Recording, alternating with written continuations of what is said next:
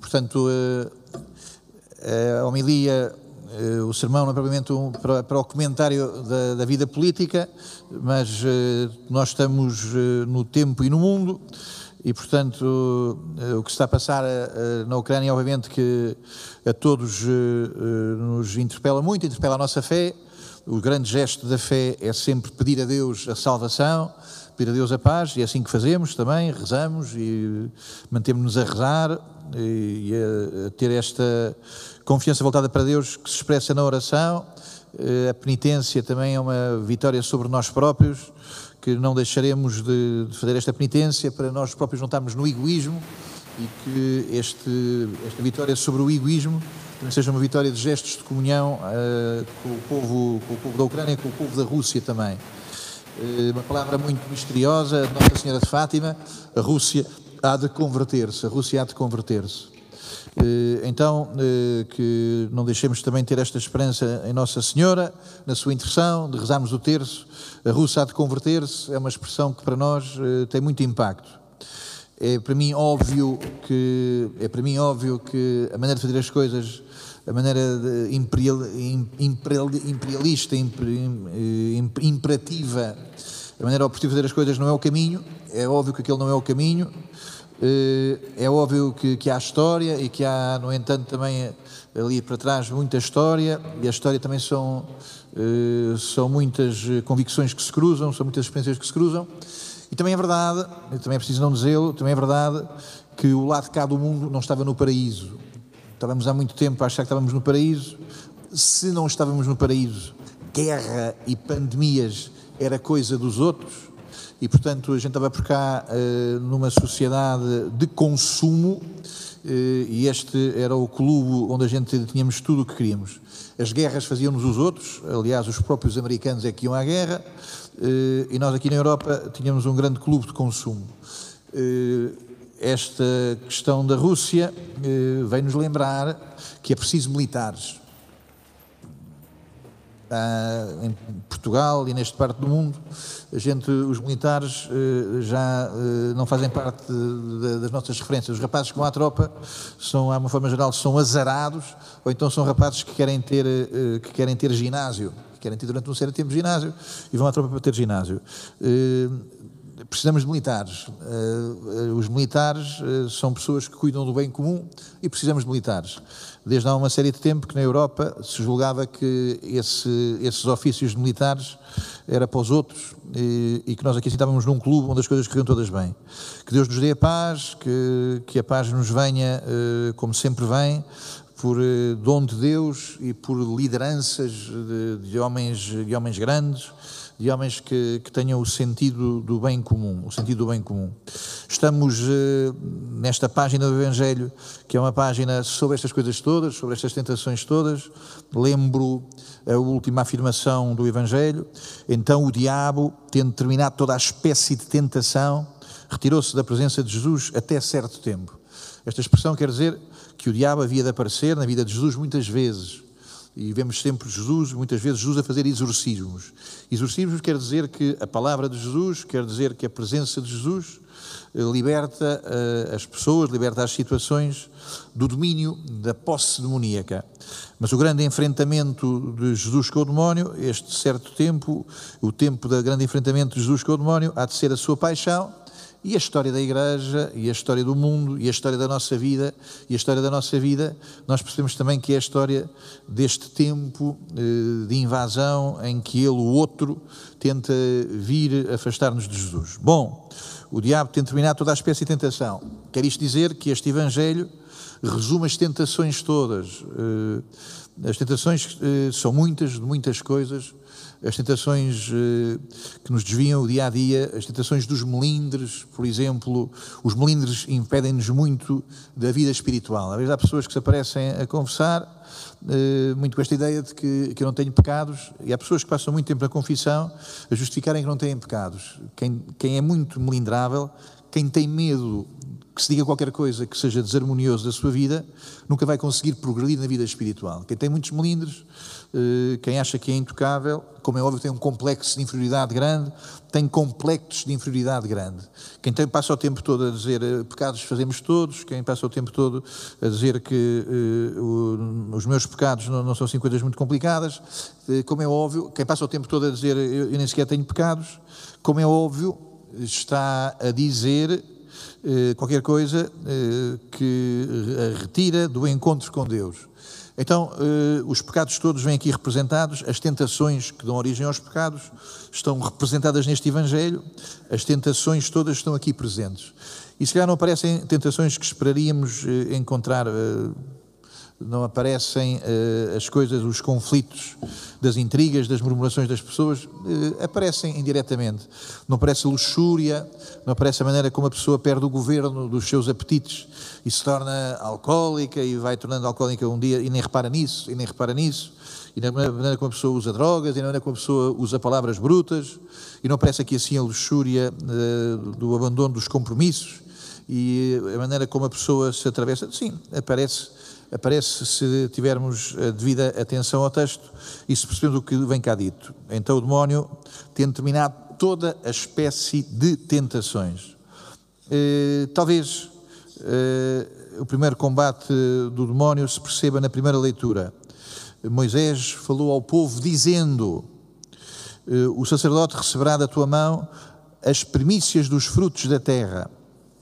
Depois várias vezes se fala de primícias. Ontem à noite fui a Odivelas e cheguei lá, estava ainda aberto, cheguei lá pelas 9 horas da noite, um sítio que eu, foi a primeira vez que lá fui, e estava lá ainda uma loja de, de, pessoas indianas ou nepalesas, não, não sei fazer a distinção, e tinha cá fora, tinha morangos, ia dizer morangos portugueses doces, mas aquilo era, era lá gente lá que escrevia mal português, e estava um erro lá na palavra doce, eh, estava com, com, com o S errado, morangos doces. Que é que são as primícias? Uh, bom, a gente agora, uh, quando, era, quando era miúdo, uh, os morangos apareciam numa altura e não apareciam o ano todo. Nós hoje em dia temos, com facilidade, temos morangos que vêm lá, sai de onde? Lá de, vêm lá de, de, de, países terríveis, vêm lá de, do sul de Espanha, ou que seja. vem para aí, a gente, temos morangos toda, toda, toda época do ano. Mas, de facto, quando os morangos vinham só na altura deles, os primeiros eram muito apetecidos, eram muito apetecíveis. As primícias, o que é que é as primícias? São as primeiras vezes, são os primeiros morangos, são as primeiras cerejas, que talvez não sejam as mais doces, não sejam as mais doces, mas quando chegam eh, dá mais vontade de os morder.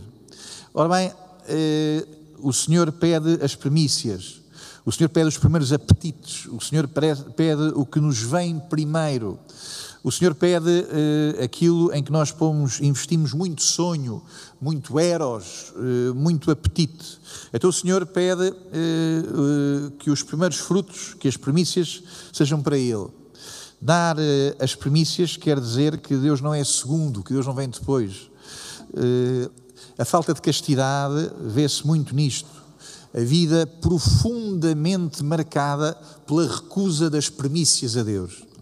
Um rapaz e uma rapariga que estejam aqui na igreja, um rapaz e uma rapariga, alguém que esteja aqui na igreja, que nunca tenha passado pela cabeça ser padre, ser freira, ser missionário, ser dado, não percebe o que são as premissas. Não percebe o que são as premissas. Quem nunca passou, quem nunca lhe passou pelo coração a ideia de me dar, de facto não percebe o que são as premissas. As premissas quer dizer que o fruto da juventude, que o ótimo de mim, eh, Deus também o quer. Portanto, as premissas é o contrário de oferecer a Deus o que está lá em casa, na, na, na, lá na, garagem, que já não tem uso, de oferecer os brinquedos velhos, a roupa velha, as coisas velhas, é o contrário das premissas. O Senhor deseja as premissas. O sacerdote receberá da tua mão as premissas dos frutos da terra. Uh, ora bem, uh, esta, uh, esta, o tema das premissas é muito importante na Bíblia. E então uh, uh, o Senhor uh, lá conduz o seu povo, este arameu errante, é uma palavra muito bonita do ponto de vista da poesia bíblica, e a certa altura este que está a falar diz: Agora venho trazer-vos, ó Deus, as primícias dos frutos da terra que me destes, Senhor.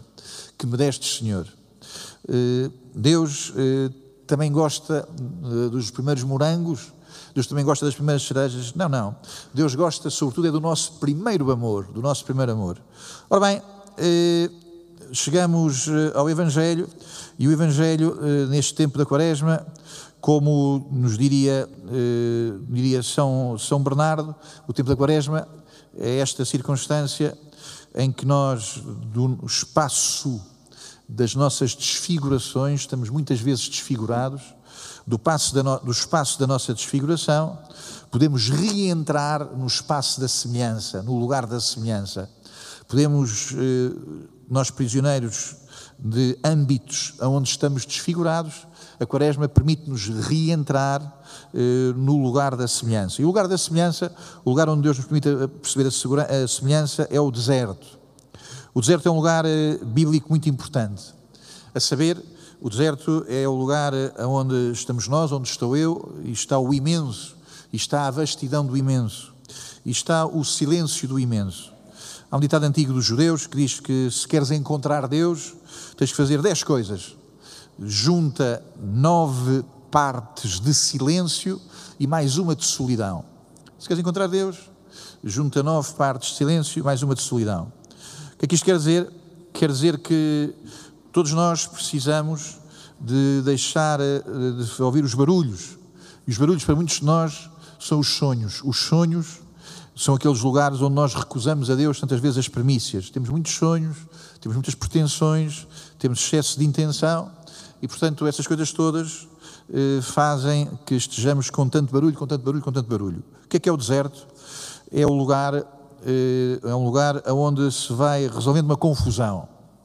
Eh, sempre me fez eh, confusão, a mim, mesmo dentro da igreja e dentro do discurso dos padres, do discurso da igreja, nós dizemos muitas vezes que é vontade de Deus, é vontade de Deus, eh, e Deus disse-me, e Deus disse-me, isso é que era bom, isso é que era bom que fosse vontade de Deus, e isso é que era bom que fosse Deus a dizer-nos. Nós temos tanta confusão, e o primeiro apetite, e aquilo, o apetite que nos vem com força, nós achamos que é divino. Há tantas pessoas que se afastaram dos seus compromissos, achando que vinham da vontade de Deus comecei a sentir isto por aquela pessoa. Eh, se Deus não quisesse que eu sentisse, eh, se, eu não, se, Deus não quisesse que eu sentisse, não me tinha permitido sentir. Se isto também valesse para o trânsito, andávamos todos ao hospital. Eh, cada vez que a pessoa se sente irritada com o que vai no outro carro, se também viesse da vontade de Deus, a gente soltava a nossa violência toda. Pois bem, então o deserto, este lugar onde a confusão se vai baixando. E o que é que é confusão? A confusão é a maneira como nós tantas vezes achamos que é de Deus o que apenas é nosso. E esta confusão é demoníaca. A certa altura, o demónio cita a Bíblia. O demónio conhece bem a Bíblia e o demónio sabe usar a Bíblia em seu proveito. A confusão é este momento em que eh, a gente acha que é de Deus o que afinal é nosso. O deserto é o lugar onde se baixa o som e finalmente percebemos o que é que é a palavra de Deus, o que é a intenção de Deus e o que é a nossa intenção. Então o deserto é este lugar de exposição onde finalmente nos encontramos com Deus e com o que Ele nos quer dar, mas também com o demónio. O deserto é o lugar onde nos encontramos com Deus, mas também com o demónio.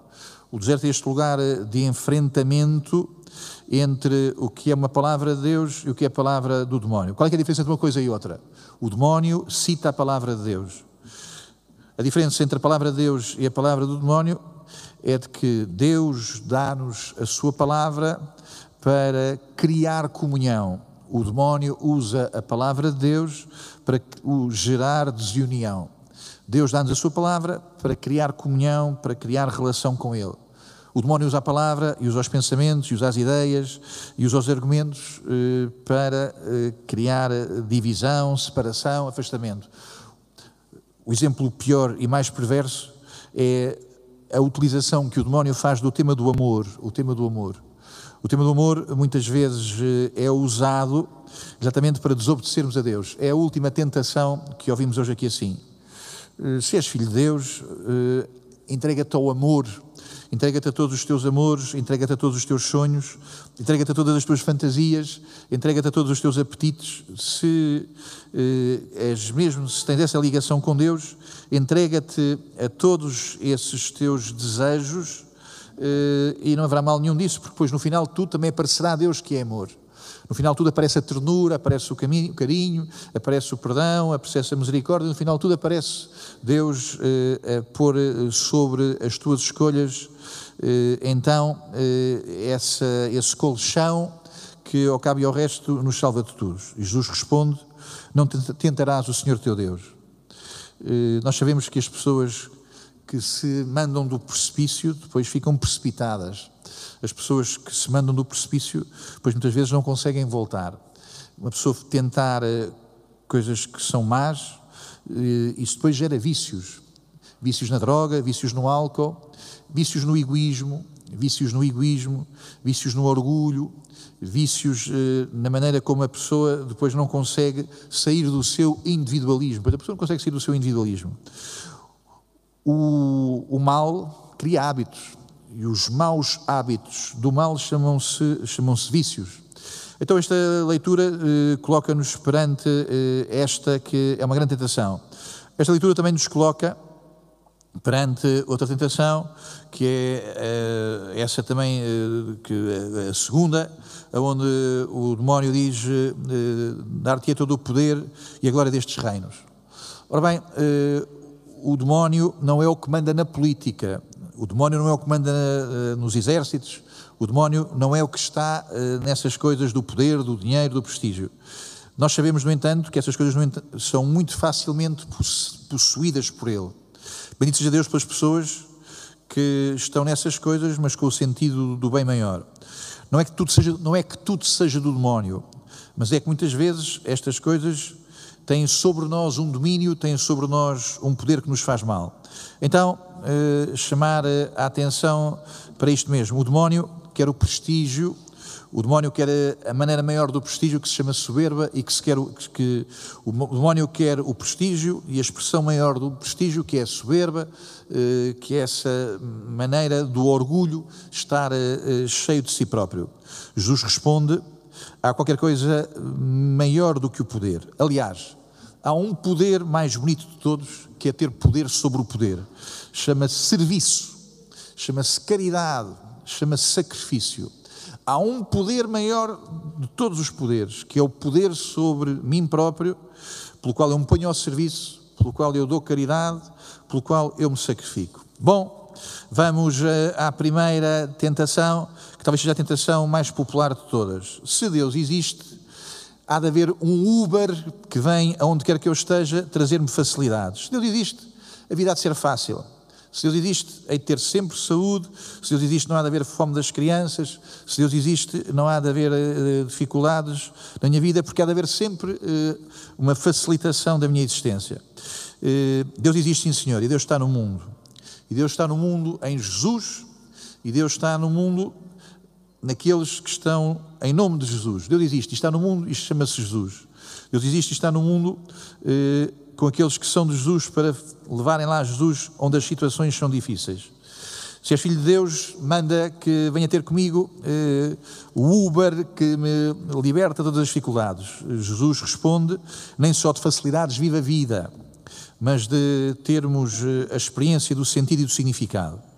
Temos a experiência do sentido e do significado. Há pessoas em muitas dificuldades, eh, na Rússia, na Ucrânia, na Rússia e na Ucrânia, eh, e nesses países todos há pessoas em muitas dificuldades.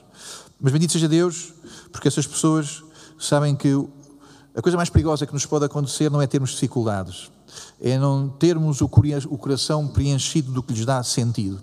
Nem só de facilidades vive a vida, mas da palavra que vem de Deus, da palavra que nos diz coragem, da palavra que nos diz fé, a palavra que nos diz fidelidade, a palavra que nos diz eh, persistência, a palavra que nos diz resistência. Bendito seja Deus pelas pessoas que sabem que não se pode viver de uma maneira qualquer.